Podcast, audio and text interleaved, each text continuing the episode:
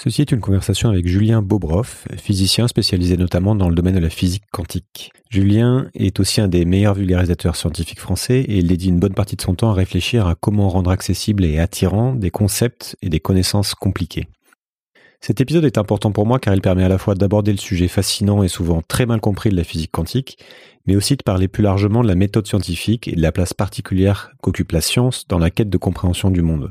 À une époque où on ne sait plus à qui ou à quoi faire confiance, où la confusion grandit parce qu'on entend tout et son contraire, et qu'on n'est évidemment pas toujours à même de juger ce qui est vrai ou faux, des personnes comme Julien sont précieuses. J'ai reçu dans le podcast quelques invités dont les propos autour de la question m'avaient semblé un peu vagues, et cette conversation m'a personnellement aidé à mettre des mots sur ce qui avait pu me troubler. Je reste ouvert à toutes les idées, ne serait-ce que par curiosité, mais savoir faire le tri dans la masse me semble être une compétence clé à développer. Comme toujours, retrouvez les notes détaillées sur sismic.fr et si vous avez aimé, parlez-en et partagez sur vos réseaux. si le podcast vous plaît, je vous invite à me soutenir via un don sur Patreon ou Tipeee. C'est aujourd'hui mon gagne-pain et donc ça m'aide beaucoup. Bonne écoute. Je sais pas si vous êtes au courant, mais le monde, il vous attend pas. Le monde, il bouge. Et il bouge vite. Bienvenue sur Sismic. Rien de tout ça n'est réel. Qu'est-ce que le réel? Quelle est ta définition du réel? Chaque génération, sans doute, se croit vouée à refaire le monde. Notre savoir nous a fait devenir cyniques. Nous sommes inhumains à force d'intelligence. L'humanité est menacée dans ses fondamentaux. Tu dois trouver dans tes rêves l'avenir pour lequel tu as envie de te battre. Bonjour Julien. Bonjour. Euh, merci, de, merci de prendre le temps de venir euh, dans Sismic discuter avec moi de, de science, de physique quantique, du, euh, de, de, notre perception du monde d'une manière large. Euh, est-ce que, bah, question classique pour commencer, est-ce que pouvez vous présenter brièvement oui, je m'appelle Julien Bobroff, je suis physicien, je suis professeur à l'université Paris-Saclay et j'anime une équipe de recherche qui s'appelle La physique autrement, après avoir pendant une vingtaine d'années fait de la recherche en physique quantique. Alors la question de, la compréhension du monde m'intéresse particulièrement et c'est euh, même un peu l'essence de ce podcast. Je présente ça comme une une enquête euh, sur le fonctionnement du monde, une enquête systémique. Et donc euh, le sujet, le sujet de, de la science et de la, du rôle de la science dans, euh, dans cette quête de connaissances est, évidemment euh, au centre de tout ça. Enfin, on fait partie. En tant que scientifique, c'est forcément une question que, que vous connaissez bien et qui, j'imagine, est un peu au point de départ aussi de votre démarche. Et on pourra y revenir. À quoi ça sert de vouloir comprendre le monde? Parce question philosophique pour commencer plus. Euh, Ouais, waouh, nous attaquons fort. Euh, la, réponse évidente, évidemment, c'est que ça sert pour faire face aux défis qui nous attendent, euh, qui sont déjà là. Hein, les crises qu'on a vécues récemment avec la crise du Covid, la crise climatique, la crise écologique en général. Et donc, bien sûr, mieux comprendre le monde, c'est aussi mieux aborder ces problèmes-là. Donc ça, ça serait la réponse utilitariste, qui me semble déjà être importante. Euh, moi, j'aime bien dire que ça ne sert pas qu'à ça. Euh, à titre personnel, pour moi, toute la motivation que j'ai à, faire de la recherche et à mener mes activités, c'est un plaisir purement égoïste, quand même. Et donc pour moi, comprendre le monde, c'est déjà me faire plaisir. C'est le plaisir de la curiosité, quoi. C'est essayer de comprendre ce qui nous entoure, parce que quand même, il se passe des choses incroyables autour de nous, à petite échelle, à grande échelle, du côté humain, du côté de la nature, du côté de la physique. Donc pour moi, comprendre le monde, c'est déjà être émerveillé de la beauté du monde et de ce qui nous entoure. Et, et c'est quand même, alors, utilisons les grands mots, mais c'est quand même ce qui fait la grandeur de l'homme, on va dire, et de l'humanité. C'est d'essayer de se dépasser et de mieux comprendre ce qui l'entoure donc voilà, pour moi, c'est quand même euh, un des grands enjeux de l'humanité et moi j'avais envie de participer à cette aventure-là. C'est comme euh, c'est comme ça que qu'est née cette vocation euh, vocation scientifique? Oui, oui, oui, clairement, c'était c'était l'idée de participer à une aventure. Et moi, je trouve que c'est une des dernières aventures vraiment originales et palpitantes. Aller explorer des territoires inconnus. Et ces territoires inconnus, en l'occurrence, ben c'est plus une île perdue dans le Pacifique, mais c'est comprendre par exemple le monde à petite échelle par exemple infiniment petit, dont, on va, dont on va parler au travers du quantique.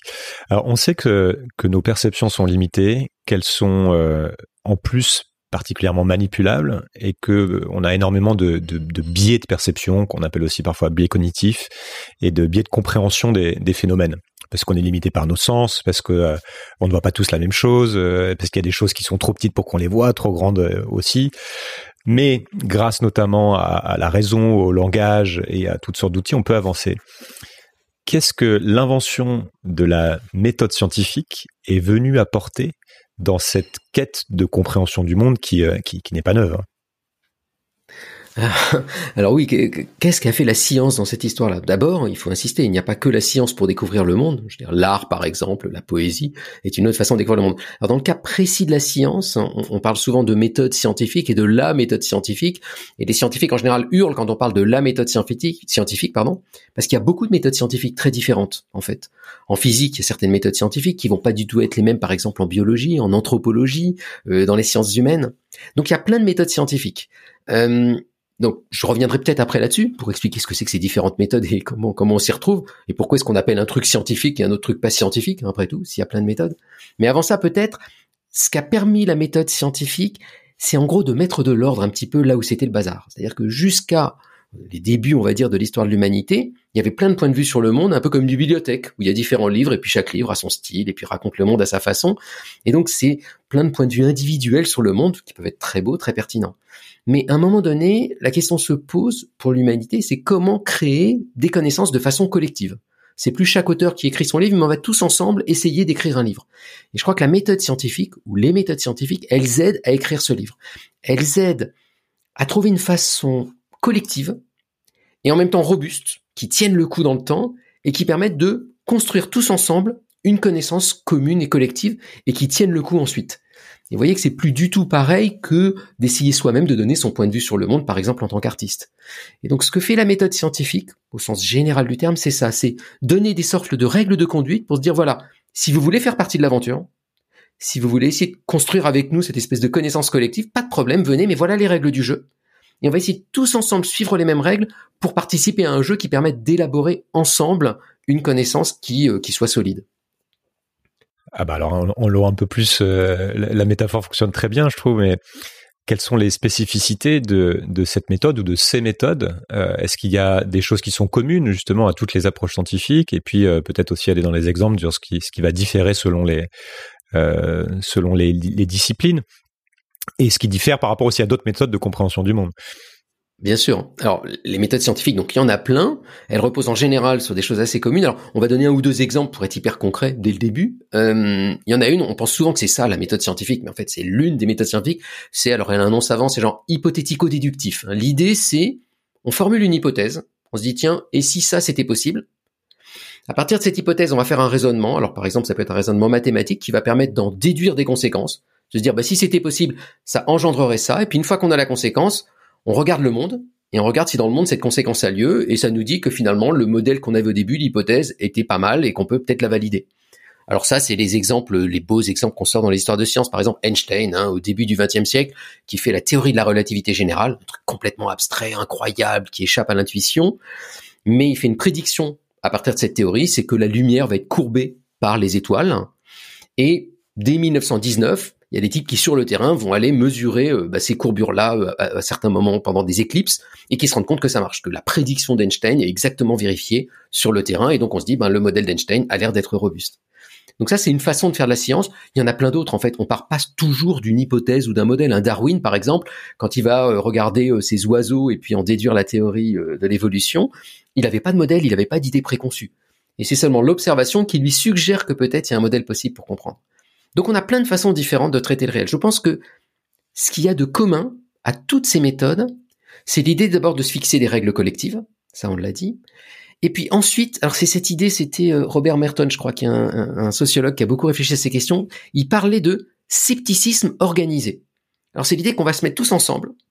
Donc c'est organisé, c'est structuré, c'est collectif, et je parlerai après un peu de ces règles collectives. Et on va être tous ensemble hyper sceptiques. C'est-à-dire que dès que l'un d'entre nous dans la communauté va affirmer quelque chose de nouveau, le premier truc qu'on va faire, c'est ne pas le croire et mettre en doute ce qu'il dit, être sceptique. Et donc on va soumettre ce qu'il nous dit à un examen critique en essayant, voilà, à coup d'expérience, à coup de contradiction, à coup de débat, d'essayer à tout prix de prouver qu'il a faux. Et si au bout d'un certain temps, son idée a l'air de résister au scepticisme de tous les autres, eh ben on a l'impression que ça commence à être une connaissance robuste. Donc le temps est important dans l'histoire, et petit à petit, on va tous l'accepter parce qu'elle a l'air d'être vérifiée, qu'elle a l'air, quand on essaie de la remettre en cause, de résister, et progressivement, il va y avoir un consensus qui va s'établir en disant, OK, ce truc-là, cette nouvelle pierre, elle a l'air robuste, et on la garde avec nous dans notre pot commun. Donc cette idée de scepticisme organisé, et puis il y a deux autres idées qui me semblent très importantes. Il y en a une, c'est l'idée d'universalisme. Alors elle est un peu plus tangente celle-là, mais c'est que Si on construit une connaissance, mais qui est vraiment reliée à une personne à un moment donné, dans un contexte, dans un pays, ça vaut pas le coup. C'est moins intéressant. Alors pour la physique, en tous les cas, c'est vrai. Il y a d'autres disciplines où c'est moins vrai. Donc en physique, par exemple, si moi, dans mon petit laboratoire à Orsay, je faisais une découverte d'une loi ou d'un phénomène, il faut que ça soit robuste. C'est-à-dire qu'il faut que quelqu'un d'autre à l'autre bout du monde, quand il mesure la même chose, trouve la même chose. Et je dirais même n'importe où dans l'univers. Donc il y a cette idée d'essayer de construire des connaissances et qu'elles soient un peu universelles. Et puis, euh, il y a une troisième idée qui est très importante, en plus, encore plus à l'heure actuelle, qui n'est pas toujours suivie, hein, mais c'est l'idée qu'on fait tout ça publiquement.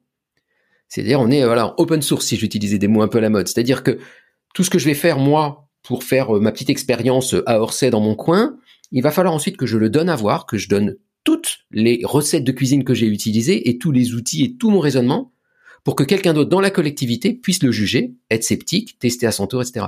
Et c'est vraiment comme ça qu'est née la, science moderne, on va dire. C'est l'idée qu'on fait quelque chose d'universel, de public, de collectif, et on est tous très sceptiques entre nous, et on suit à peu près les mêmes règles du jeu. Et si on suit toutes ces contraintes-là, à la fin, on peut arriver à construire des connaissances qui sont incroyablement plus robustes que quelque chose d'individuel. Alors, quels sont les, outils du, euh, du scepticisme? Alors là, ça dépend énormément de la discipline. Donc chaque discipline a ses outils, a ses pratiques, a ses règles.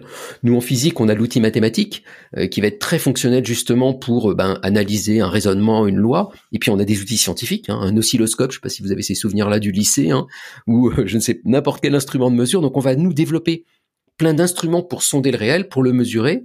Et tout ça va s'appuyer sur une langue mathématique parce qu'on s'est rendu compte que les mathématiques, c'est ce qui semble le plus performant pour décrire le monde réel, du moins quand on veut faire de la physique. Et puis après, donc ça c'est les outils scientifiques. Et après, on se met en place des outils euh, bah, collaboratifs. Hein, euh, un petit peu comme je sais pas une, boîte qui voudrait euh, travailler et qui va faire travailler ses employés entre elles, bah nous à l'échelle internationale il faut qu'on construise ces outils. Alors ce qui est marrant c'est que ces outils ils sont très vieux en fait. Hein. Ils sont nés au XVIIe siècle. Au XVIIe siècle commence à y avoir des sacrés problèmes notamment en Angleterre autour de la pompe à vide. Vous voyez la pompe à vide c'est un truc où on aspire hein, avec un aspirateur et puis ça fait le vide. Il y a des scientifiques qui commençaient à utiliser ça, puis à faire des expériences du genre on met un pigeon dedans et ça tue le pigeon quand on fait le vide. Donc on peut agir sur la vie. Donc les religieux commençaient à râler, il y avait des débats. Et petit à petit, les gens se sont dit, écoutez, ça serait bien qu'il y ait un endroit un peu protégé du reste du monde où on fasse nos expériences entre nous et où se montrent entre nous nos expériences. Et puis ensuite, une fois qu'on peut se montrer les expériences et les valider, il faut pouvoir les publier, il faut pouvoir partager les résultats, faut pouvoir les échanger. Et donc vont se créer un certain nombre d'outils, des journaux, des conférences et des façons d'écrire pour partager entre nous les expériences. Qu'est-ce qui échappe au, champ de la science? Je sais que c'est une question sur laquelle on pourra revenir euh, un peu plus tard quand on va rentrer dans le quantique, puisque ça, il y a beaucoup de confusion autour de, autour de ça. Mais je pense que, comme on est en train de parler de cette manière de décrypter le réel et de, faire des expériences sur le réel, est-ce qu'il y a déjà des choses dont on sait qu'elles ne vont pas pouvoir être euh, prouvées scientifiquement Et pour autant, ça ne veut pas dire qu'elles ne sont pas euh, valables, qu'elles n'existent pas, euh, etc. Est-ce qu'il faut que ce soit forcément réplicable? Est-ce que, vous voyez ce que je veux dire? Enfin, il y a, tout un tas d'expériences qui peuvent être vécues et qui peuvent être réelles et qui pour autant ne vont pas pouvoir être vécues par d'autres ou à d'autres endroits. Comment on fait le tri je, vais le dire à l'envers. Il faut surtout pas prétendre tout expliquer avec la science. D'accord. D'accord, ça serait une grande erreur. Et donc il y a plein de choses qui échappent au champ de la science, et c'est très heureux comme ça. On veut pas du tout que le monde soit entièrement cartésien, scientifique et autres. Donc prenons l'exemple le plus simple, la croyance. Voilà, la croyance en Dieu, c'est quelque chose qui échappe clairement au champ de la science parce que ça ne rentre pas dans un processus scientifique, alors sauf ceux qui veulent absolument trouver des preuves, dire qu'il y a des miracles, les études, etc. Et dans ces cas-là, si on le fait rentrer dans le champ de la science, on va mettre en place les outils de la science pour le tester, et en général, c'est au détriment de la religion. Mais la croyance en un être divin, qu'on peut avoir d'un point de vue personnel et qu'on peut éprouver d'un point de vue personnel, ça échappe clairement au champ de la science, et la science n'a rien à en dire, et c'est très heureux comme ça. C'est du champ de la croyance. Et dans l'idée de croyance, il y a l'idée que ben, je vais pas être sceptique si vous me dites que vous croyez en Dieu en vous disant mais non, je te refuse le, fait de croire en Dieu. C'est quelque chose qui est en nous, intrinsèque. Moi-même, je ne crois pas en Dieu, mais ça pose aucun problème. Donc, le point clé, c'est de bien distinguer ce qui est scientifique de ce qui ne l'est pas. À partir du moment où on va demander aux scientifiques, mais est-ce que vous avez une preuve, est-ce que ça marche ou pas C'est-à-dire qu'on rentre dans le champ de la science et là, on accepte de jouer le jeu et de jouer les règles. Donc, prenons des cas euh, très concrets. Si quelqu'un, par exemple, parle de sciences occultes, je sais pas, euh, le spiritisme ou la télépathie ou les magnétiseurs. Et dit voilà, moi je crois en ça, intuitivement, j'ai l'impression que ce truc-là peut marcher, etc., etc. Mais ne fais pas appel à la science pour ça. Moi, j'ai aucun problème avec ça. Si par contre il me dit les magnétiseurs, eh ben ça fait appel à des énergies ou du magnétisme ou des notions scientifiques, alors là ça rentre dans le champ de la science et là on a des tests simples pour montrer que non, du point de vue de la science, ça ne marche pas. Alors la physique occupe, euh, il me semble, hein, une place particulière parmi euh, parmi les sciences parce que euh, elle se donne pour but de découvrir les règles les plus fondamentales du fonctionnement de, de notre univers. C'est peut-être pas vrai hein, cette affirmation, mais en tout cas c'est comme ça que je le perçois. On essaie de de mettre à nu le réel en fait en quelque sorte. Et de fait, on comprend bien plus de choses aujourd'hui qu'il y a quelques siècles. Il y a, il y a, aussi cette, cette idée de progression, parce que comme c'est collectif et qu'on le collectif, on se, on fait participer ceux qui sont euh, nos ancêtres, euh, les, la connaissance s'accumule. Avant de parler de ce qu'on sait aujourd'hui euh, du fonctionnement de ce qu'on appelle le, le, grand mécano, j'aimerais qu'on parle de la, un peu de la chronologie des découvertes et de, de cette idée aussi de progression de la connaissance. Euh, je sais que vous êtes très bon vulgarisateur, et on, on a commencé à le voir. Est-ce que vous pouvez me, me raconter un petit peu comment est née la physique moderne. On va pas partir de toute la science, mais quelques éléments clés de compréhension de la physique moderne. Oui, alors sans faire un cours d'histoire des sciences, et je suis pas le plus qualifié pour ça, disons que elle naît vraiment avec Galilée. Galilée, c'est quand même le moment fondateur. Donc on a ce type en Italie qui se pose une question très simple hein, pourquoi les objets tombent? Et il y avait Aristote qui avait déjà beaucoup traité euh, cette question-là euh, dans la Grèce antique.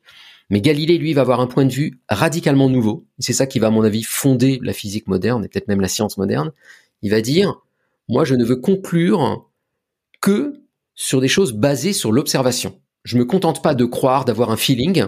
Il faut que j'observe et que je rende ça un peu cartésien pour me convaincre d'un phénomène. Et donc il va y aller. Hein. Alors on, dit qu'il lâche des poids du haut de la tour de Pise. En réalité, c'est plutôt du haut d'un clocher d'une église. Puis très vite, il va se rendre compte que c'est pas assez précis. Donc il va fabriquer des machines avec des petites cloches pour mesurer la chute des corps. Quelque chose d'assez simple. Hein. il va se rendre compte qu'en fait Aristote se plantait complètement, et il va se rendre compte de ce phénomène absolument incroyable qu'on peut tous tester au quotidien, qui est que quand on lâche deux objets qui ont des poids différents, je prends un objet qui fait une tonne, un objet qui fait un gramme, s'il n'y a pas trop de frottement de l'air, ils tombent exactement de la même façon. Et ils mettent le même temps à tomber. Et ce qui est formidable dans ce phénomène, c'est que d'abord, il échappe à toute intuition. On se dit, mais non, c'est pas possible. Si je lâche un camion et que je lâche une petite bille, ils vont pas tomber de la même façon. Eh bien, si. Eh bien si, ça ne dépend pas de leur poids. Et ils le mesurent expérimentalement. Donc ça va contre toutes les idées qu'on avait avant, mais le point clé, c'est pas ça, c'est pas que tout le monde se plantait jusque-là. C'est que lui, il a vraiment fondé sa vision sur l'observation. Donc cette idée que j'observe le réel et je le quantifie pour arriver à en déduire ensuite des lois un peu plus générales. Et donc il y a Galilée, et puis très vite après, il y a Newton qui lui va mettre des mathématiques là-dessus, il va comprendre ensuite les lois qui régissent le monde et les lois mécaniques qui régissent le monde. Donc ça c'est vraiment le, le, début, le point clé, et juste après, ce dont je parlais tout à l'heure, ce truc qui se passe au XVIIe siècle en, Angleterre, notamment avec la naissance de la, Royal Society, hein, cet endroit où les gens vont faire de la science ensemble. Et la, devise de la Royal Society, alors en latin, je suis nul en latin, mais c'est un truc genre nullius in verba. Je crois que ça voulait dire ne croire personne sur parole. C'est beau hein, comme slogan. C'est on peut pas juste vous croire parce que vous êtes sympa ou que vous avez du charisme, que vous avez de l'autorité ou que vous avez plein de titres académiques. On ne vous croira que si vous nous montrez l'expérience, qu'on peut la faire ensemble, qu'on peut l'éprouver, qu'on peut être sceptique, et là tous ensemble, après, on croira au phénomène. Donc ça, c'est vraiment la naissance de la science moderne, le XVIIe siècle en gros. Et puis après, bah, les gens finalement vont à peu près suivre le même processus. C'est le moment où on commence à faire d'ailleurs les premiers journaux scientifiques. Ils n'ont pas beaucoup changé hein, depuis cette époque, les gens scientifiques. Maintenant, il y a des figures en couleur, mais c'est à peu près tout. Hein. C'est des textes sur 3-4 pages en anglais qui expliquent une découverte scientifique, hein, dans le champ de la physique en tous les cas. Donc cette physique-là, elle est née, les règles, en gros, collectives sont nées à peu près au XVIIe siècle, elles n'ont pas trop bougé depuis. Euh, oui, puis après il y a évidemment des, des grandes étapes sur lesquelles on va, va pas faire toute l'histoire de la science, mais avec euh, Newton, avec euh, après Einstein, la, la, relativité qui vient compléter ou expliquer différemment la, gravité, et puis après il y a la, la, découverte de la physique quantique qui est aussi extrêmement surprenante. Et on, et on, va y venir. J'ai une autre question qui me vient, qui va être euh, liée justement à ce processus. Sur la, vous en avez un peu parlé, mais sur la place du doute dans, dans la science. Une des critiques euh, faites à la science est qu'elle peut avoir euh, tendance à devenir parfois dogmatique, en fait, trop sûre d'elle.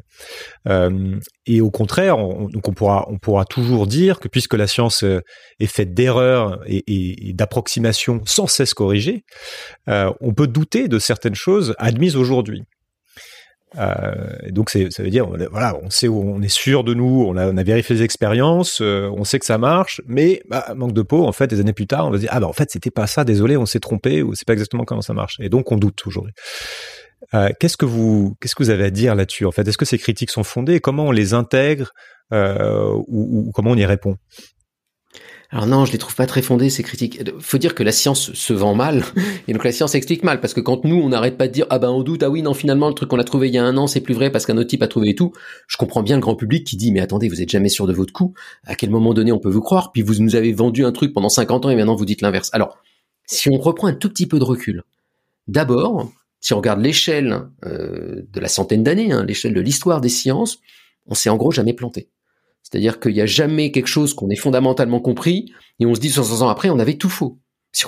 Si on, prend Newton, hein, les lois que trouve Newton là en Angleterre au XVIIe, XVIIIe siècle, elles continuent à être complètement valides maintenant. Dans certains raffinements pour des objets qui vont très vite ou qui sont très gros, on a vu qu'il y avait des corrections et c'est Einstein qui les a proposées et c'est un autre point de vue sur le monde. Mais finalement, on s'est pas trop planté sur le temps long.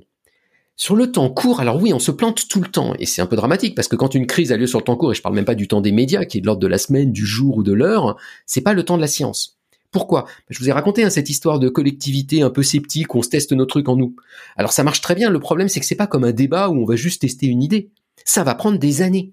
Si moi je veux tester l'idée d'un collègue, voir si elle est bonne, la tester à ma façon, etc., c'est tout de suite le temps d'une thèse, on va dire par exemple, donc c'est trois ans. Et puis il faut plusieurs thèses pour tester ça, etc. Donc c'est tout de suite dix ans.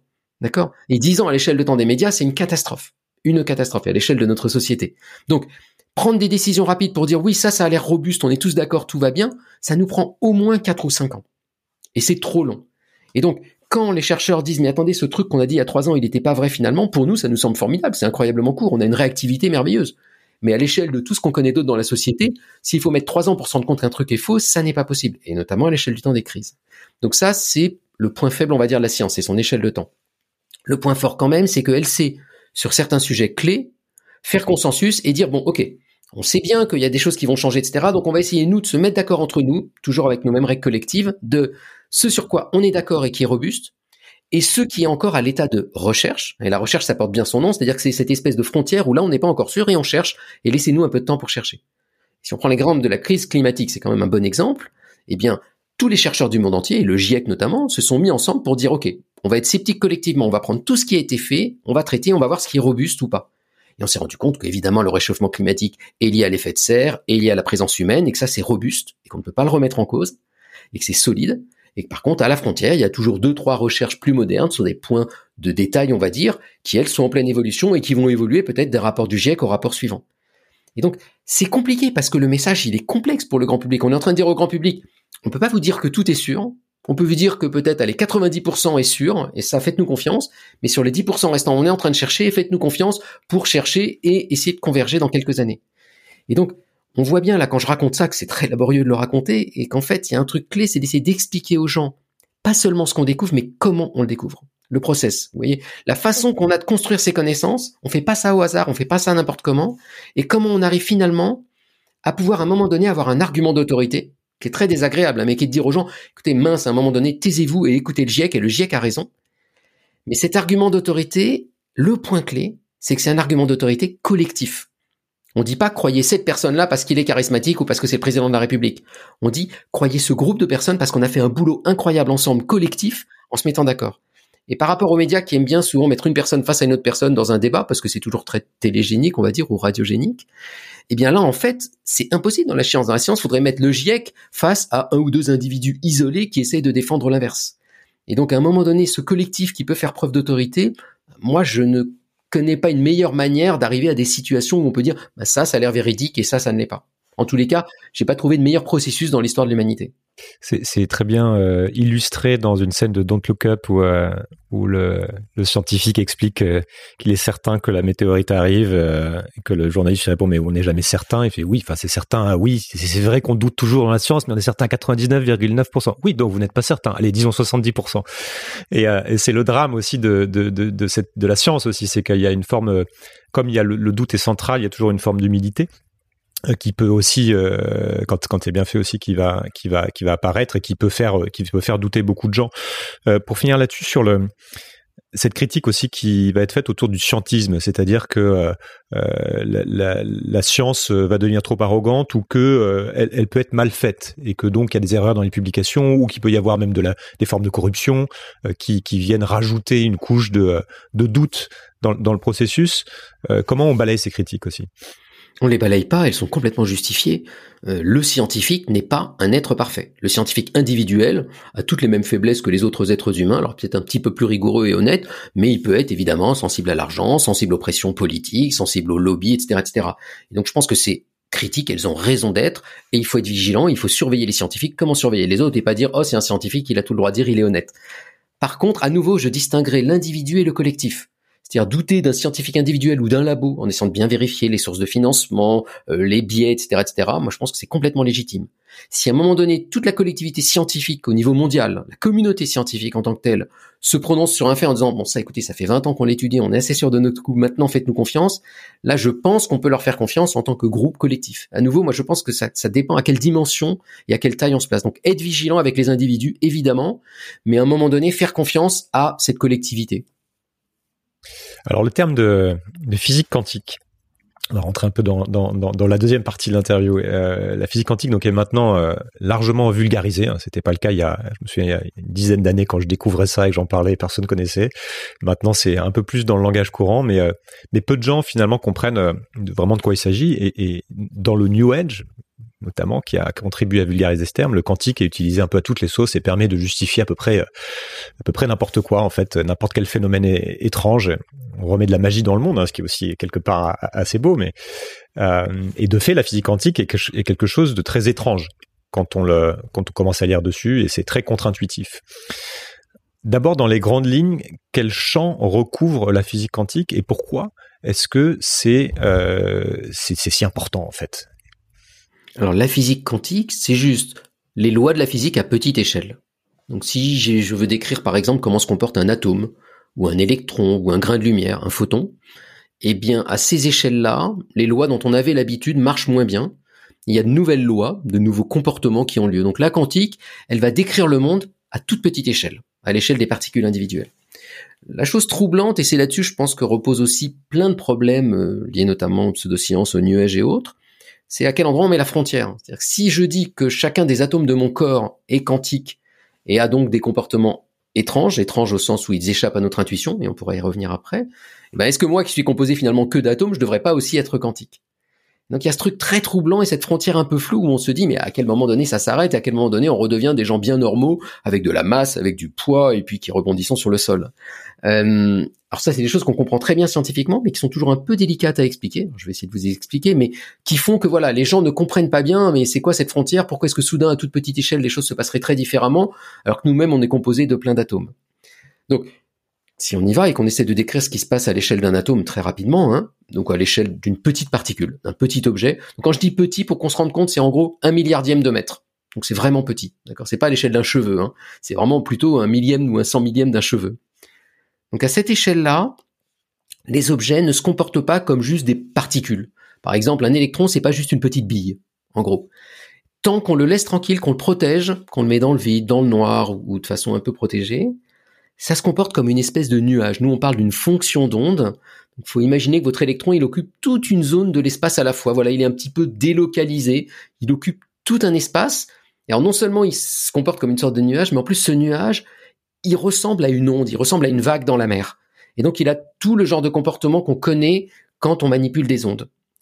Et à partir du moment où on a dit ça, qui est déjà très troublant, eh ben, on va voir tous les paradoxes de la quantique sur, survenir. Par exemple, si j'envoie cet électron contre un mur et que le mur est assez fin, il peut passer à travers le mur. Euh, autre exemple, je peux arriver à le dédoubler. Il peut être dans deux nuages à la fois. Euh, je peux arriver à lui faire faire plein de choses étranges. Et alors, encore plus troublant, si j'essaie de le mesurer, si j'essaie de voir où est cet électron, eh bien, je vais me rendre compte qu'au moment où je le mesure, le nuage se réduit soudain, se dégonfle, et l'électron réapparaît comme une petite bille. Donc il y a cette idée très très contre-intuitive, et en particulier pour les physiciens, qui est que c'est seulement au moment où on le mesure que l'électron change de nature et s'offre à nous comme une petite bille. Donc il y a ce truc très troublant qui est que la mesure maintenant va influencer sur le résultat, ce qui est jamais le cas en physique normalement. normalement, si je prends en photo un phénomène, bah, que je le prenne en photo ou pas, ça ne va rien changer. Et eh bien là, en physique quantique, ça n'est plus le cas. Donc vous voyez, on est dans un monde très étrange. Alors, Étrange, précisons ce que ça veut dire étrange. Étrange pas au sens où c'est des fantômes ou c'est des puissances euh, occultes. Étrange au sens où ça échappe à notre intuition. On n'en a pas l'habitude. Mais moi, je rappelle toujours cette idée quand même dont il faut se souvenir, c'est que plein de choses sont étranges et on n'en a pas l'habitude. Prenez les ondes radio. Quand même un truc incroyable, les ondes radio. C'est des ondes qui avancent à 300 000 km par seconde, qui nous traversent, qui sont invisibles et qui vont directement, alors moi qui suis à Paris, de la Tour Eiffel jusqu'à ma radio. Ou si on appelle son téléphone portable, directement de son téléphone portable à l'antenne du coin, sans que personne les voie et en traversant tous les immeubles et comme si de rien n'était. Un truc incroyable, les ondes radio. Imaginez les gens au début du XXe siècle, quand on découvre les ondes radio, ou fin du XIXe siècle, et qu'on vous dit, bah, il y a des ondes que vous voyez pas, qui vous traversent et qui permettent même de transmettre l'information. Et donc, pour moi, la physique quantique, elle est peut-être aussi déroutante que les ondes radio, sauf qu'on est 120 ans plus tard, on s'est habitué aux ondes radio, tout le monde fait comme si de rien n'était et que c'est complètement naturel, alors que la physique quantique, eh ben, on en met encore du, temps à comprendre comment ça, marche. Quelles sont les, autres propriétés, enfin les propriétés fondamentales, hein, notamment celles qui nous paraissent a priori les, plus étranges, ou d'ailleurs c'est peut-être pas les plus essentielles, hein, parce qu'elles s'éloignent justement de cette physique un peu euh, relativiste. Alors on, y va. Donc la première, bah, c'était ce que je vous disais, c'est l'idée que cette petite particule quantique, à chaque fois que je la laisse tranquille, ça redevient une sorte de nuage ou d'onde. Ça on reviendra là-dessus d'ailleurs, ouais, parce que ça, quand je la quand je la mesure, elle se réduit soudainement. Deuxième truc très troublant. Alors un troisième truc vraiment troublant, c'est que dès qu'on va essayer de mesurer ses propriétés, on va se rendre compte qu'elles sont quantifiées. Alors qu'est-ce que ça veut dire quantifier Ça veut dire qu'il y a des paliers, un petit peu comme je sais pas les étages dans un immeuble, et qu'on va pouvoir être à chaque étage de l'immeuble mais on ne peut jamais être entre deux étages. Vous voyez, c'est comme si vous aviez un ascenseur qui se téléportait instantanément du premier au deuxième, au troisième, au quatrième. Une particule quantique, ça fait ça. Si vous prenez, je sais pas, euh, un électron dans un métal, il n'a droit qu'à certaines vitesses. Il va passer soudainement d'une vitesse à une autre vitesse. Il est incapable d'accélérer doucement comme une voiture. Il va passer, je sais pas, brutalement de 20 km heure à 70 km heure. Donc cette idée de monde très discontinu, ça non plus, on n'en a pas l'habitude dans notre univers à nous. Et puis alors, si on veut chercher dans les propriétés encore plus troublantes, il y en a deux qui sont particulièrement troublantes. Il y en a une, c'est la superposition d'états. C'est l'idée que une particule quantique peut être dans deux états à la fois. C'est-à-dire qu'elle peut être, par exemple, à deux endroits à la fois. Vous imaginez votre nuage dont je vous parlais, ben, il se, divise en deux bouts de nuage, un à gauche, l'autre à droite. Et ça peut être à plusieurs dizaines de centimètres l'un de l'autre. Hein. On a déjà fait des expériences comme ça. Et c'est seulement quand on va le mesurer que soudain il va être à droite ou à gauche. Mmh, c'est le chat tant ne mesure pas, voilà, tant qu'on ne le mesure pas, il est vraiment à deux endroits à la fois. Donc voilà, la superposition d'états, ça c'est vraiment troublant alors si je pousse encore un cran, peut-être le phénomène le plus troublant, c'est ce qu'on appelle l'intrication. Donc pour voir l'intrication, cette fois-ci, on va pas regarder une particule quantique, mais deux particules quantiques. Donc si on en prend deux, ces deux petits nuages, qu'on les mélange un peu délicatement au début, hein, on sait faire ça pareil en laboratoire. En gros, ils vont, ils vont se partager, voilà, ils vont, ils vont, ils vont s'échanger en quelque sorte. Et si maintenant on les resépare, donc en gros, c'est je prends par exemple deux grains de lumière et puis je les sépare délicatement, et on les sépare, on les sépare, on les sépare, on les met par exemple, je sais pas, à 10 mètres l'un de l'autre. Eh bien, Dès qu'on va mesurer le nuage de droite, ça va avoir l'air d'agir instantanément sur le nuage de gauche. On a l'impression qu'ils sont reliés à distance, en quelque sorte qu'ils se parlent à distance, même si c'est pas vraiment de la communication. Et ça, c'est des expériences qu'on a réussi à faire sur des milliers de kilomètres. C'est-à-dire qu'on a réussi à envoyer des grains de lumière à des milliers de kilomètres l'un de l'autre, et quand on les mesurait dans le laboratoire euh, au sud du pays, eh ben on se rendait compte que les propriétés soudain avaient l'air d'affecter instantanément de l'autre côté du pays, à 1000 kilomètres de là, la deuxième particule. C'est ce qu'on appelle l'intrication et c'est encore plus troublant que tout le reste. Ça, ça voudrait dire, on ne sait pas vraiment comment ça se passe, ou ça veut dire que il y a des formes de communication qui euh, circulent plus vite que la vitesse de la lumière, ce qui est ce qui est contre les, les, les vitesse de la relativité, ou alors, ça veut dire que tout est lié euh, d'une certaine oui, non, manière. Non, on ne triche pas avec la relativité, et, et c'est une des raisons d'ailleurs pour lesquelles Einstein ne, pensait que ça n'était pas possible. Hein. Il était contre Dieu ne on y reviendra aussi. Et, et, et en fait, il n'y a pas de communication, c'est que dès le début, c'est en fait un seul et même objet. L'erreur qu'on fait dans notre tête, et c'est bien normal, hein, on est humain, c'est que on a l'impression que le monde est local. C'est-à-dire quand il se passe quelque chose ici et maintenant, bah, ça peut pas agir instantanément à distance et il faut se déplacer avant pour euh, aller voir quelque chose ailleurs.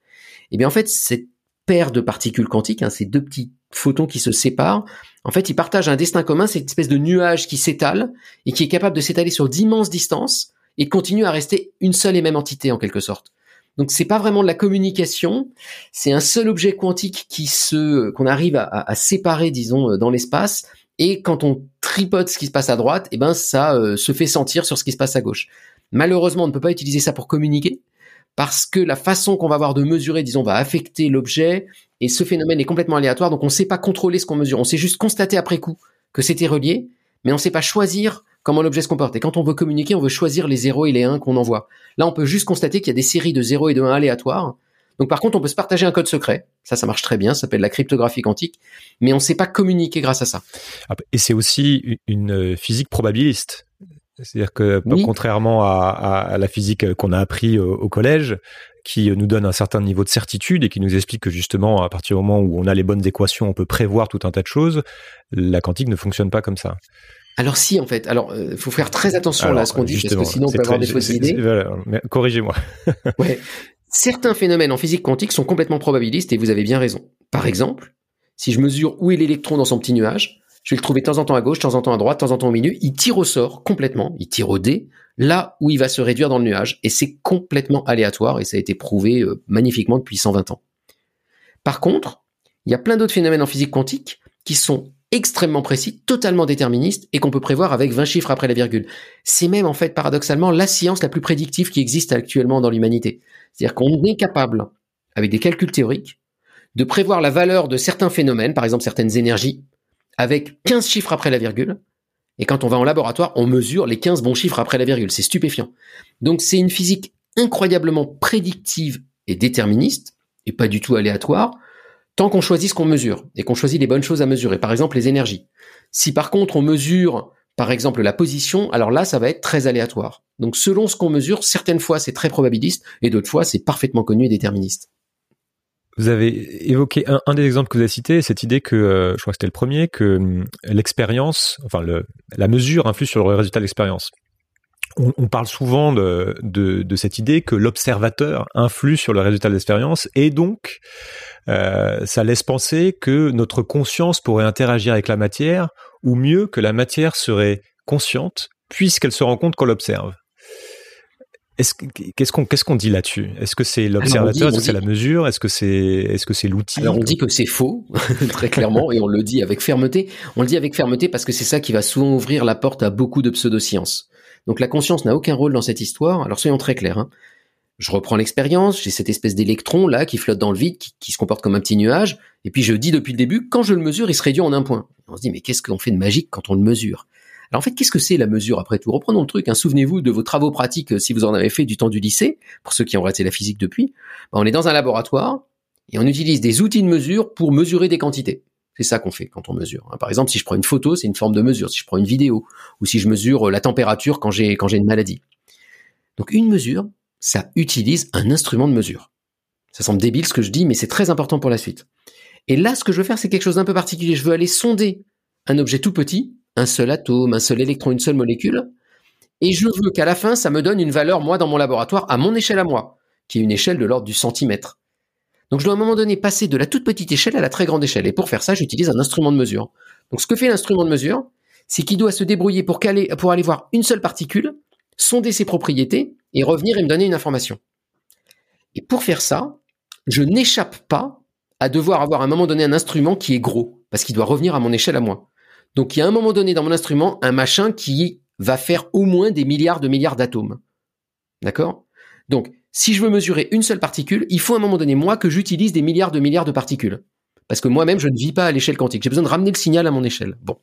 Alors pourquoi j'insiste là-dessus? C'est parce que maintenant, mettez-vous à la place de l'électron. Donc on a ce petit nuage tout fragile, tout tranquille dans son coin, et vous lui amenez face à lui un instrument de mesure, c'est-à-dire des milliards de milliards d'atomes eh bien, ce que fait cet électron en physique quantique, c'est qu'il va gentiment, en fait, essayer d'interagir avec chacun des atomes qu'il a en face de lui. Et ça, en fait, ça va créer, nous, ce qu'on appelle la décohérence, c'est-à-dire que ça va l'épuiser, en quelque sorte. Il va essayer de s'intriquer avec tous ces atomes individuellement, et il va pas en être capable. Et au bout d'un moment, ça va l'épuiser, ça va le tuer, ça va faire qu'il va se réduire soudainement en un point. Il ne va plus être capable d'occuper toute cette zone de l'espace. Donc, ce qui compte dans la mesure, même si vous n'avez pas compris le détail de mon explication, c'est l'idée que cette petite particule quantique, à un moment donné, vous l'obligez à voir plein de monde, à interagir avec plein de gens, et que ça, ça va la faire se réduire. Mais quand je dis plein de gens, en fait, c'est plein de particules, plein d'atomes que constitue mon instrument de mesure. Dit autrement, ce qui fait que ça se réduit, ce qui fait qu'on mesure, c'est juste qu'on amène un gros objet à un moment donné. C'est pas du tout la conscience humaine. On change la preuve, du système, en fait. Exactement. Donc la preuve, elle est très simple. Si vous prenez un laboratoire, vous fermez les portes, vous mettez un système automatique qui mesure, et que vous, vous n'êtes pas là, et que vous revenez le lendemain, la mesure a été faite, vous pouvez la filmer avec des caméras, regarder les films après coup, etc., etc. Votre conscience n'a rien fait dans l'histoire, et c'est l'instrument de mesure tout seul qui a fait le job. Ce qui compte, c'est d'avoir un gros objet quelque part, mais ce gros objet, il n'a pas besoin d'être un humain. Donc la conscience ne joue pas dans l'histoire. Et ça, c'est des choses qui ont bien été comprises, cette question de la décohérence. Alors par contre, comment est-ce que la particule tire au sort? Ça, c'est quelque chose qu'on n'a toujours pas bien compris.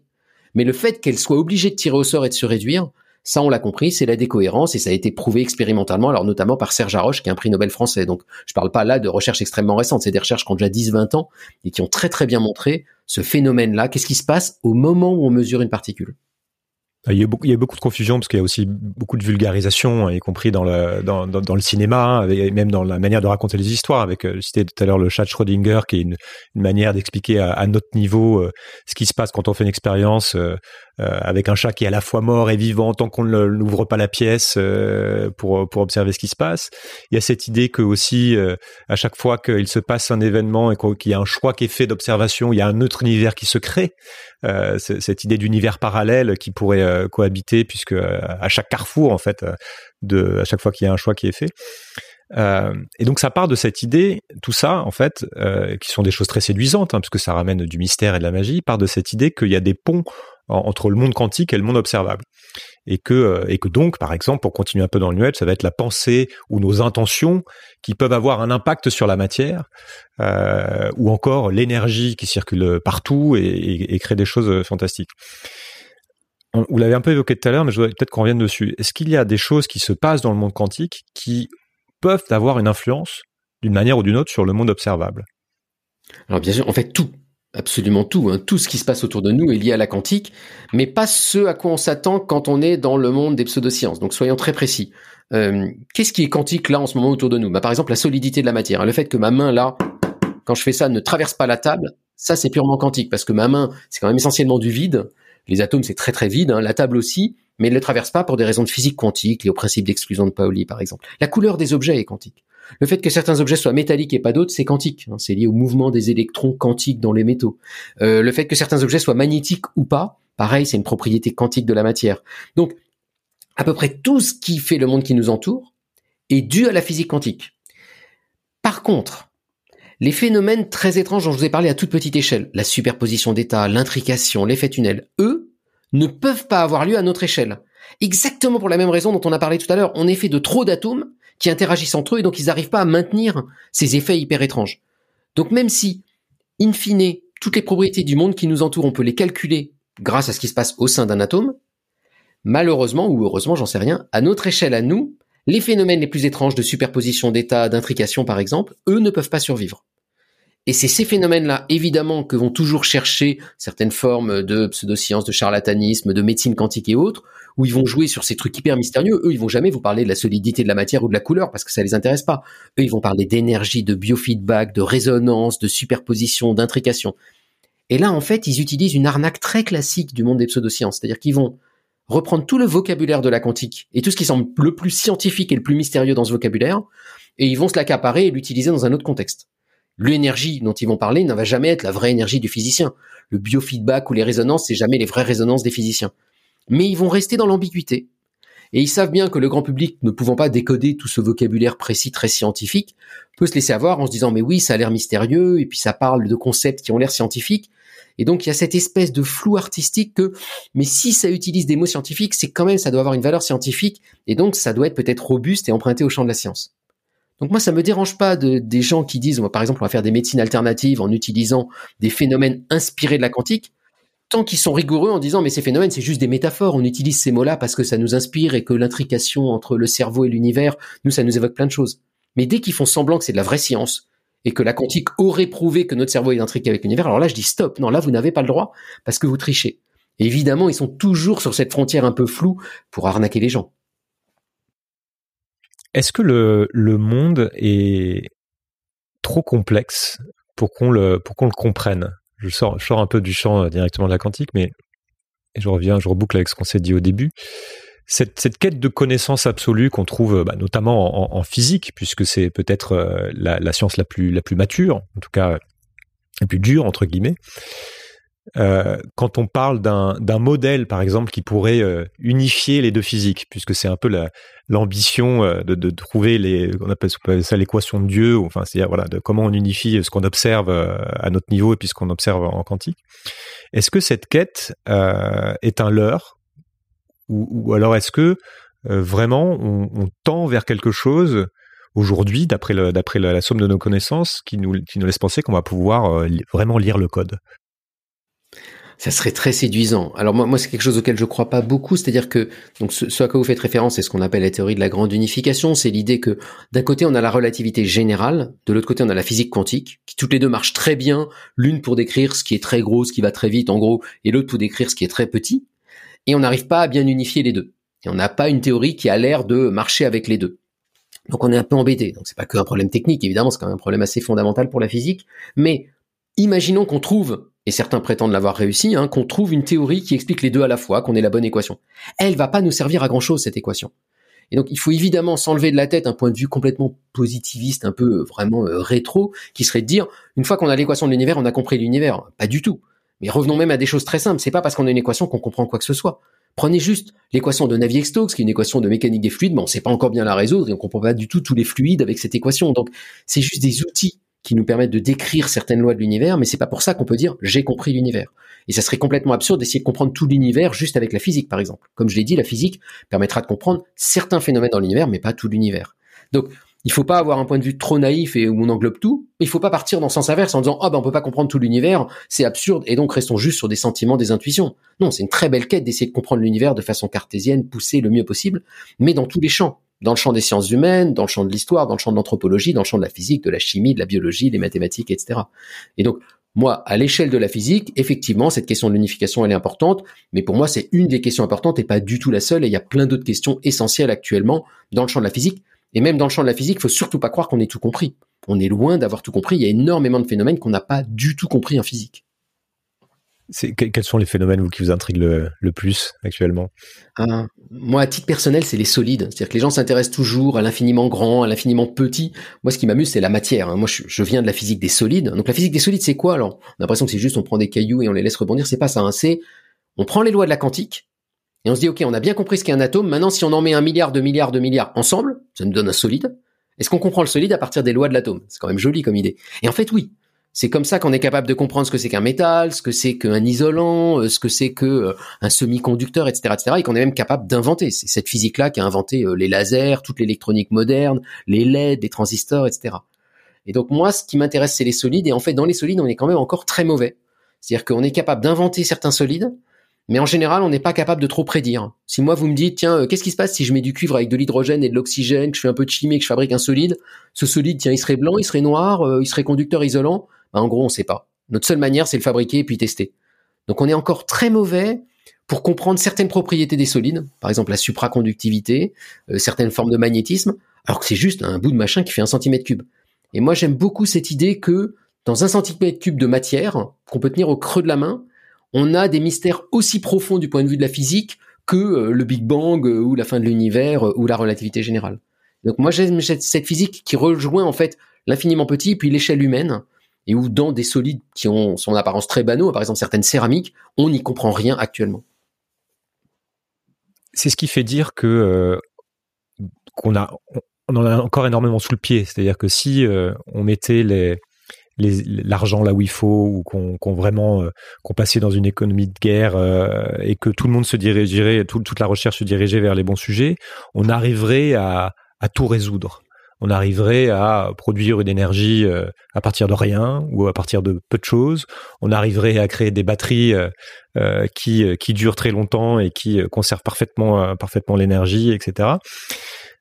Qu'est-ce que vous pensez de, cette croyance dans la, science comme étant capable, en tout cas l'innovation plus sens large, de répondre à tous les problèmes du siècle, par exemple? Bah, c'est totalement faux. Et si on pense ça, on va dans le mur. Donc cette idée très technophile, parce que là, quand vous parlez de science, vous parlez des applications de la science, en fait, des technologies dérivées de la science, de l'innovation. Si on imagine que la science va nous résoudre en particulier les problèmes de la crise climatique, on va dans le mur. C'est-à-dire cette idée très naïve de se dire, mais ils vont bien nous trouver un truc, si on met les moyens, les scientifiques, ils vont nous trouver des nouvelles photopies, ils vont nous trouver une manière de piéger le CO2, pas de problème, on va s'en sortir. Ça, ça, on va dans le mur. Alors pourquoi on va dans le mur? Pour plein de très bonnes raisons. Il y en a d'abord qui sont liées à la science, qui fait que la science elle-même, elle a des très bonnes lois de thermodynamique, de bilan d'énergie, d'inertie par exemple, qui fait qu'on sait déjà scientifiquement que les choses ne vont pas s'améliorer même si on avait une solution géniale. Et puis, autre raison, si on trouvait une solution géniale, de toute façon, on sait l'échelle de temps de la science, même si on mettait beaucoup de moyens, c'est quand même des dizaines d'années.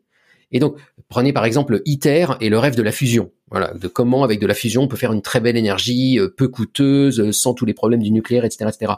Moi, c'est pas un projet dans lequel je crois beaucoup, mais de toute façon, même s'il marchait, c'est un projet qui marchera à 50 ans ou 100 ans, pas avant. Mmh. Puis après, il y a Donc la, c'est trop tard. la mise à l'échelle Déjà trop tard. ouais.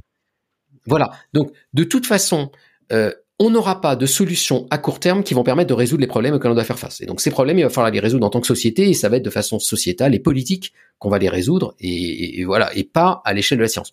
Ce que peut faire la science, à mon avis, c'est deux choses.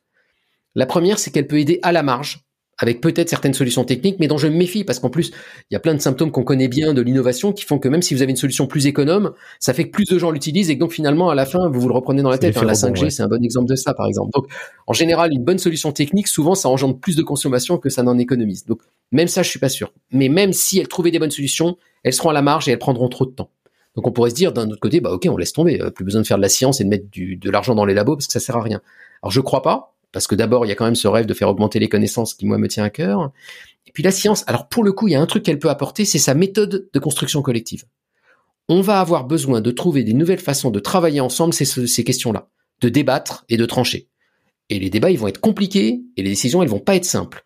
Et donc, comment faire ça de façon éclairée, sans laisser euh, parler les croyances individuelles, sans laisser parler les, les- les débats qu'on peut imaginer, et en essayant de faire ça de la façon la plus euh, collective, honnête et bienveillante possible, ça peut-être que la science a des choses à apprendre au reste du monde. C'est-à-dire que nous, en tant que scientifiques, dans nos communautés scientifiques, on sait débattre, on sait se laisser convaincre, et on sait avec ben, certaines méthodes, notamment du, du- scepticisme collectif dont j'ai parlé avant, arriver à trouver finalement une solution qui satisfasse tout le monde, sans qu'on soit tombé dans des choses caricaturales du genre un référendum, qui a absolument aucun sens.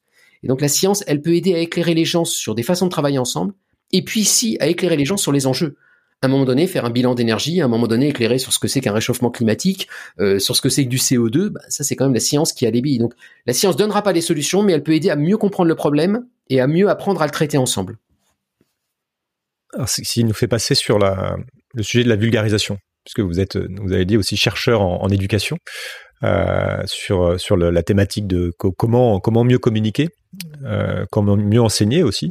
Donc vous avez créé la physique autrement, donc pour réfléchir à, à cette thématique et pour euh, réfléchir à comment faire comprendre notamment des choses complexes. Euh, J'imagine que ce que vous venez de dire aussi rentre aussi dans cette réflexion. Mais est-ce que vous pouvez dire quelques mots sur ce travail? En, quoi consiste ce, projet, cette approche?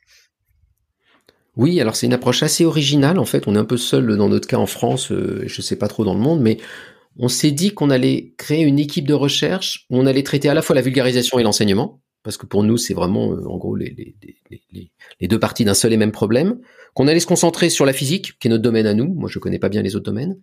Mais le truc qu'on allait faire d'original, c'est d'essayer de trouver d'autres façons de vulgariser et d'enseigner. Ça, on s'est très vite rendu compte qu'on n'avait aucune idée de comment faire. Et donc, on a été chercher les designers on s'est euh, mis avec le monde du design, avec des écoles de design, avec des designers professionnels, et on a créé depuis 10-12 ans de très fortes collaborations pour essayer de penser ensemble ce problème-là. Les designers nous apportent, à travers toutes leurs compétences, des designers industriels, des designers objets, des designers graphiques, euh, des designers spécialisés en typologie ou je ne sais encore, ils vont nous aider à avoir un autre point de vue sur ces problèmes de vulgarisation parce que c'est des problèmes qui embarquent à la fois le fond et la forme. Le fond, oui, de quoi quelle science on va parler, mais on sait bien que si on est juste sur une estrade avec un PowerPoint, on va toucher un certain type de public sensible à cette forme qui a, qui a toute sa noblesse. Mais que si on veut toucher d'autres publics ou trouver d'autres façons de décoincer certains problèmes de compréhension, il faut utiliser d'autres façons de faire, d'autres formes, également d'autres façons d'organiser des événements, d'interagir avec les gens. Et ça, nous, il nous a semblé que les designers étaient les personnes les mieux armées pour nous aider à penser ça. Donc depuis 10-12 ans, on essaye un peu systématiquement de prendre plein de sujets de physique et à chaque fois d'essayer de faire des projets nouveaux. Soit ça va être nouveau parce qu'on va tester un format nouveau. Récemment, par exemple, on s'est dit, est-ce qu'on peut expliquer euh, le laser avec du textile? Euh, Ou on va tester des sujets nouveaux, des sujets que les gens n'abordent pas ou abordent de façon un peu légère, et nous, on va essayer vraiment de, les prendre de plein front. Par exemple, je sais pas, la topologie quantique. Et on va se dire comment est-ce qu'on peut expliquer cette chose incroyablement complexe à du grand public. Ou des événements, comment est-ce qu'on va pouvoir construire des événements autrement. Et ça, on va aussi l'asseoir sur une recherche, c'est-à-dire qu'on va travailler après avec des sociologues, avec des gens de la didactique, pour essayer de voir les effets que ça a, ce qui se joue dans ces pratiques-là, est-ce qu'on arrive vraiment à faire des choses originales ou pas, et s'améliorer. Et puis après, on a tout un travail de diffusion. Une fois qu'on a réussi à construire des projets qui nous semblent pertinents, ben comment pas juste les faire à petite échelle, voilà, dans mon petit musée de sciences du coin ou dans mon université, mais comment faire qu'au niveau international, plein d'autres gens en profitent. Donc comment diffuser. Donc nous, voilà, on va beaucoup travailler sur à la fois de l'innovation, du test, de la diffusion et de la recherche, et à la fois dans l'enseignement et dans la vulgarisation pour essayer de trouver d'autres façons d'enseigner ou de vulgariser la physique. On a, on a, évoqué la crise écologique hein, qui est identifiée euh, quand même maintenant par pas mal de monde comme la mère de la mère de toutes les crises, puisque ne pas la traiter présente un risque euh, mortel hein, pour des au moins, pour des millions de gens. Euh, sans parler du, du, vivant dans son ensemble. Et donc la science, comme vous l'avez dit, notamment via le travail du GIEC, nous donne des indications claires, notamment pour tout ce qui touche au climat, donc, mais pas que. Et pourtant, on voit que même nos, dirigeants continuent de, euh, de faire la sourde oreille. En fait, on a l'impression que les gens ne lisent pas euh, les rapports. Euh, et on voit d'ailleurs, on a fait des expériences, on voit que quand on prend des citoyens normaux, lambda, qui ne connaissent pas le sujet, qu'on leur expose ça une semaine, ça bouge. Quels enseignements est-ce que vous tirez de votre expérience de vulgarisateur qui pourrait être utile à ceux qui sont en charge d'expliquer ça et de convaincre sur le sujet Et d'ailleurs, est-ce que c'est qu'un problème de communication? Mais voilà, quel est votre point de vue là-dessus? J'imagine que vous y avez réfléchi. d'abord, faut d'abord faut être très modeste. J'en sais rien et c'est compliqué. Et j'aimerais pas être à la place des politiques parce que c'est facile de dire mais prenez en main les questions du climat, mais on voit bien évidemment les impacts sociaux, sociétaux que ça peut avoir dès qu'on prend une décision. Donc voilà. Donc euh, d'abord c'est pas simple et je veux pas être trop donneur de leçons. Mon impression, ce qu'on essaye de faire nous dans mon équipe en tous les cas, c'est de traiter le temps un petit peu plus long. Ce dont on s'est rendu compte avec la crise du Covid, c'est qu'une fois qu'on est dans la crise à courte échéance, c'est très compliqué et on est tout de suite dans des situations euh, bah, voilà très exagérées et très clivées. Et donc nous notre idée c'est de venir un peu en amont, de venir un peu avant et d'essayer de entre guillemets, avec toutes les guillemets possibles, former les citoyens pour que quand ils arrivent face à la crise ou qu'ils doivent prendre des décisions, participer à une assemblée ou euh, participer, j'en sais rien, à de la politique, eh bien qu'ils soient formés à ce que c'est que la science, ce que c'est que la méthode et ce que sont les données. Donc nous, on travaille en amont, et donc notamment sur l'enseignement. Si on prend la question vraiment de la crise climatique, on se pose cette question, on s'est dit comment on peut aider nous? Ça va pas être en apprenant ce que c'est que la physique quantique et l'atome qu'on va forcément aider à résoudre la crise climatique. Eh bien, notre travail pour cette question de la crise climatique précisément, c'est trouver de nouvelles façons d'enseigner aux jeunes générations. On prend des étudiants qui sortent de terminale, qui arrivent à la fac, par exemple, ou en école d'ingénieur, et à qui on fait actuellement des cursus quand même hyper classiques de sciences. Et les étudiants n'en peuvent plus et commencent à se rebeller. On a vu récemment les prises de parole, AgroParisTech, les étudiants normaliens avec une tribune dans le monde. Ces étudiants disent, OK, la science c'est peut-être bien, c'est peut-être chouette, ça marche peut-être bien, mais nous on est face à une crise qui nous tombe dessus et on doit se sentir acteur. Et si vous nous apprenez juste à résoudre des équations, est-ce que ça va vraiment nous permettre d'être acteurs et de résoudre les choses? Et donc pour nous, il y a un enjeu à repenser nos enseignements et changer notre façon d'enseigner cette physique et cette science et d'arrêter d'enseigner comme on l'enseigne depuis à peu près 400 ans. Et donc euh, nous, dans mon équipe, par exemple, on travaille en ce moment à essayer de créer des nouveaux enseignements immersifs. On emmène nos étudiants, par exemple, dans la forêt. Voilà, on va essayer de faire ça là à la rentrée. Et puis ils vont vivre pendant un ou deux jours avec nous dans la forêt pour essayer de décoder eh ben, ce qu'est la forêt du point de vue de la science. Essayer de mettre des lunettes de scientifique et de voir comment on peut mieux comprendre un organisme naturel comme la forêt, puis après, comment cette connaissance-là, on pourrait la vulgariser? Ils vont essayer de construire une petite expo, de construire des petites vidéos, etc., etc. Et puis après, comment on peut devenir acteur? Alors là, moi, je sais absolument pas comment devenir acteur. Je connais rien à la forêt, mais là, on fait venir des designers dans la boucle, par exemple, qui eux vont essayer de réfléchir avec des étudiants scientifiques à comment est-ce que la science et le design peuvent peut-être aider à concevoir des nouvelles solutions ou penser des nouveaux modes de vie, plus à l'économie, ou réinventer des pratiques qui vont permettre d'affronter cette crise climatique d'une manière ou d'une autre. Mon impression, c'est que cette crise incroyablement complexe, on va pouvoir l'aborder en réunissant des expertises très différentes et en aidant ces gens à bosser ensemble. Et donc nous, mon but à moi en tous les cas, c'est d'essayer de former les nouvelles générations à ça. Pas à être hyper interdisciplinaire, parce que ça, j'y crois pas trop, ça devient souvent un petit peu flou et, vague, mais c'est faire des très bons experts, y compris en physique, mais qui sont capables de bosser ensuite avec des designers, avec des artistes, avec des ingénieurs, avec des gens en sciences humaines et des sociologues ou autres, pour ensemble construire des nouveaux modes de vie, par exemple. Et donc ça, nous, on pense qu'on peut avoir une valeur ajoutée parce que vu qu'on bosse avec ces designers, bah, on les prend avec nous et on enseigne avec eux. Et ça, on est un peu les seuls à faire ce genre d'enseignement. On fait ça aussi par la fiction, on fait ça aussi avec des approches frugales. On utilise le smartphone, des cartes Arduino, les outils Baku, etc. Donc, réinventer plein de façons d'enseigner la science pour montrer qu'elle est plus proche du réel qu'on se pense, qu'elle n'est pas complètement juste dans des laboratoires découplés du réel, qu'on peut aller dans le réel, dans le monde, dans le métro, dans la forêt, comprendre ce qui se passe avec un point de vue scientifique et qu'ensuite on peut peut-être essayer de travailler avec d'autres disciplines pour penser ensemble cette fois-ci des nouvelles modalités, des nouvelles vies dont on va avoir besoin dans les années à venir. Donc moi voilà, mon, effort à moi et à mon équipe, c'est sur ce sujet en particulier. J'aimerais que dans les deux trois ans à venir, on ait réussi vraiment à construire et solidifier ces enseignements-là et qu'on ait pu les répandre partout dans le monde. Oui, ça rejoint ce, dont vous parliez avant sur euh, euh, c'est le processus de collaboration en fait. C'est-à-dire que c'est rajouter de remettre de la conscience dans la science, plus euh, de la curiosité, de l'empathie, des capacités d'écoute, d'humilité, etc. C'est pour pour euh, pour faire du lien, ouais. Ouais, vous avez entièrement raison. Et, et si j'ajoute même, en gros, c'est comment faire du collectif, quoi. On va avoir besoin de ce truc-là, c'est-à-dire comment on arrive à faire communauté à se mettre ensemble, à partager des valeurs, à partager un socle de connaissances, et à partir de là, à arbitrer sur qu'est-ce qu'on veut de l'avenir, sachant qu'on va devoir faire des choix compliqués. Mais tant qu'on n'a pas réussi à faire collectif, ils vont être compliqués ces choix si on s'affronte. Et donc nous, on veut aider à ça, on veut aider à mettre les scientifiques dans cette boucle-là. Ça m'amène à, mon avant-dernière question qui est, euh, qui est totalement liée à cette idée de, de, collectif et de capacité à, à s'entendre, capacité à, à aussi à établir une forme de consensus in fine, puisque il n'y a pas d'action collective s'il n'y a pas à un moment donné un, consensus, ou alors ça se passe pas bien. Euh, la raison est, en crise, ou plutôt notre capacité de nous accorder collectivement et raisonnablement sur euh, sur les choses et sur euh, sur et même sur le sur ce qui se passe avant même de décider quoi en faire. Noam Chomsky, qui est qui était mon précédent invité, identifie ce problème comme un des une des plus grandes menaces pour notre avenir. Il parle du, climat, du risque nucléaire et de notre incapacité à raisonner en commun. Comment euh, vous voyez ça? Euh, Quel diagnostic vous posez là-dessus? Et euh, qu'est-ce qu'on peut faire pour passer à l'échelle, entre guillemets? Je, vois bien ce que vous faites à, votre niveau, mais est-ce qu'il y aurait une manière d'accélérer ça ou de faire sauter des verrous qui pourraient changer les choses. Alors, euh, d'abord, je ne vais pas être aussi ambitieux. Euh, moi, je suis d'accord avec ce constat. Ma solution à moi, c'est de trouver des méthodes pour travailler ensemble, pour collaborer ensemble et remettre cette question de la raison ensemble, hein, que des scientifiques apprennent à d'autres leur façon de raisonner. Euh, et il faut pas prendre ça par le petit bout de la lorgnette, mais l'air de rien, la méthode, la façon qu'on va avoir de construire un enseignement, le, le, diable se niche dans les détails. Je, je, vous donne un exemple. On a organisé très récemment, il y a deux trois semaines, un workshop avec une trentaine de physiciens du monde entier pour repenser ces questions de pédagogie. Et on a passé un temps fou, on a passé des mois avant avec les designers pour construire le workshop, pour que ça soit pas juste des tables rondes, en gros. Où vous savez, ces réunions brainstorming où on met juste une pile de post-it et on dit aux gens ayez des idées, et qui marchent pas très bien. Et en fait, en bossant avec les designers, on a inventé plein de nouvelles façons, des nouveaux types d'ateliers, des nouveaux formats de restitution, de, de partage, etc., qui font qu'à la fin, on a vraiment produit des choses originales ensemble. Et donc, je pense que travailler la forme autant que le fond, c'est crucial. Donc moi, ma solution, euh, faut pas trop m'en demander, je suis preuve, donc c'est l'enseignement. C'est à travers le fait qu'on ait quand même une grande majorité de nos générations qui passent par l'université, les grandes écoles, les prépas, les IUT, etc., etc.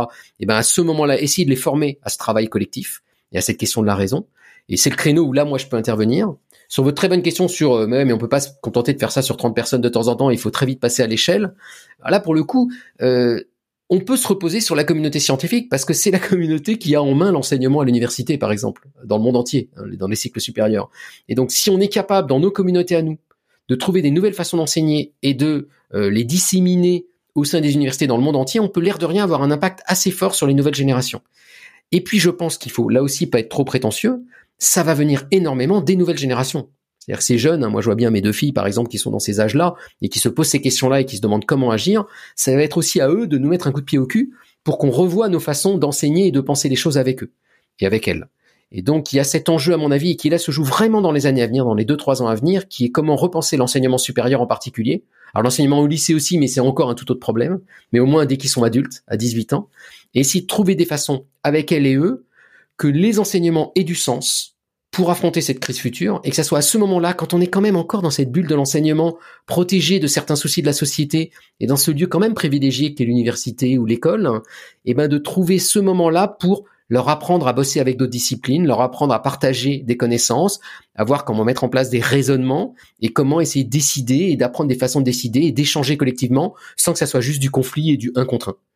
Et si on y arrive à ce moment-là, c'est après ces générations-là qui vont décider de comment affronter la crise. De là où vous êtes, vous voyez les choses euh, bouger dans ce sens-là? Alors, euh, je les vois pas bouger vite du côté académique où on est dans un monde où il y a beaucoup d'inertie pour plein de très bonnes raisons. C'est pas la faute des individus, c'est quand même la faute du système, à mon avis. Par contre, je les sens bouger très très vite du côté des jeunes. J'ai l'impression qu'il y a une évolution depuis 3-4 ans demande, au niveau des étudiantes et des étudiants très forte. Et donc moi, mon impression, c'est que c'est eux qui peuvent nous inciter et nous bouger pour faire ça. Euh, la tribune des étudiants m'a vraiment marqué, hein, la tribune des étudiants. Donc c'était les étudiants des écoles normales qui ont fait une tribune dans le monde en disant que à partir de maintenant, nous, on est censé être les grands chercheurs de demain, hein, les normaliens. Et eh bien à partir de maintenant, on s'engage, c'était ceux qui signent la tribune, à ne participer que à des recherches qui auront un impact direct pour aider face aux enjeux à venir. Autrement dit, il était en train de dire, on arrête de faire de la physique quantique pour se faire plaisir comme vous vous avez fait, ou de l'astrophysique pour se faire plaisir. Nous, on veut être acteurs du changement. Et, et pas seulement comme citoyen, mais comme professionnel. Et ça, c'est un message incroyablement fort et perturbant pour nous. Et donc, il va bien falloir en tenir compte à un moment donné et trouver des façons de ne pas jeter tous les labos à la poubelle, mais d'essayer de créer quelque chose de collectif où on garde quand même ce qu'il y a de bon dans la science, qui est cette façon quand même de débattre collectivement sans juste s'écharper, et pour aider à résoudre les enjeux à venir. D'accord, donc il y a un début d'électrochoc qui, euh, qui peut déclencher euh, une forme d'émergence dont on ne sait pas encore euh, ce qu'elle va Nous, donner. on y travaille en tous les cas. Deux livres à lire absolument dans sa vie, pas forcément en lien avec ces sujets-là. Hein. C'est voilà, c'est la question la plus dure à chaque fois. Mais elle est impossible cette question. Alors un livre sur la physique, quand même, je peux pas y échapper. Alors moi, quand même, j'aime beaucoup Richard Feynman, qui est un grand physicien et un grand vulgarisateur. Il avait fait une série de conférences qui sont un livre maintenant qui s'appelle La nature de la physique, où il essaie de scoltiner le truc le plus dur, d'essayer de vous expliquer ce que c'est qu'une loi en physique. Et il y arrive, et je trouve ça absolument merveilleux. Donc voilà, lire La nature de la physique de Feynman. Euh, un autre livre, alors si on va tiens sur ces questions de, climat et d'environnement, moi il y a un livre que j'aime beaucoup, je sais plus quelle est la traduction française, mais il existe en ligne gratuitement en anglais, euh, qui s'appelle alors Sustainable Energy Without the Hot Air. Donc comment faire de l'énergie en gros euh, pérenne sans utiliser de l'air chaud? C'est David McKay. Et donc c'est un, chercheur qui s'est amusé à prendre vraiment tout ce qui vous arrive dans votre vie quotidienne et combien ça coûte. Si vous prenez l'avion, si vous prenez la voiture, si vous vous chauffez, si vous vous mettez des vêtements, etc. Et puis un chapitre sur deux, il fait ça, donc il fait votre bilan et c'est une catastrophe en gros. Hein. Et puis un chapitre sur deux, il essaie de trouver des solutions. Alors voilà, si on met l'éolien, si on met le solaire, si on met les barrages, etc. Qu'est-ce que ça Et il essaie de voir en mettant des ordres de grandeur, ce qui est quand même important dans ce problème-là, où est-ce qu'on pourrait gagner vraiment et euh, où est-ce que c'est la catastrophe actuellement. Et, donc moi je trouve que c'est un bon bouquin. Je résiste pas quand même euh, à, proposer un troisième truc parce qu'après tout voilà euh, un podcast quand même parce qu'après tout on parle de livres mais moi j'écoute beaucoup de podcasts euh, et moi il y a un podcast que j'aime vraiment beaucoup qui est Radiolab qui est un podcast américain et qui en termes de vulgarisation est pour moi un des trucs qui se fait le mieux au monde qui arrive à mettre du storytelling de l'audio de la narration de l'humour donc si vous parlez anglais essayez Radiolab ouais. Euh, n'importe quelle histoire racontée par Radiolab, que ce soit sur les dinosaures, sur l'informatique, la physique ou, ou que sais-je encore, pour moi c'est un des sommets du genre. Mmh. Euh, voilà. Excellent, je partage aussi. Merci beaucoup Julien, c'était passionnant. Merci. Merci, à bientôt. À bientôt. Voilà, cet épisode est terminé. J'espère que vous aurez appris des choses et peut-être changé de regard. Si vous voulez creuser un peu plus, vous pouvez retrouver les notes détaillées sur sismic.fr et pour ne rien rater des prochains épisodes et accéder à des contenus supplémentaires, suivez Sismic sur les réseaux sociaux et abonnez-vous à la newsletter. Vous avez aussi la possibilité de rejoindre le serveur Discord pour échanger avec moi et près d'un millier d'auditeurs du podcast. Je suis Julien Devorec, Sismic est mon enquête personnelle sur les grandes mutations du monde et les enjeux qui vont avec. Si ces sujets vous intéressent et que vous avez envie de faire bouger les lignes autour de vous, sachez que je donne aussi des conférences et que j'accompagne les organisations dans leur réflexion et leur stratégie de transformation. Vous pouvez me contacter via le site internet. Merci pour votre écoute, merci pour votre soutien et à bientôt. Changer le monde Quelle drôle d'idée Il est très bien comme ça, le monde pourrait changer.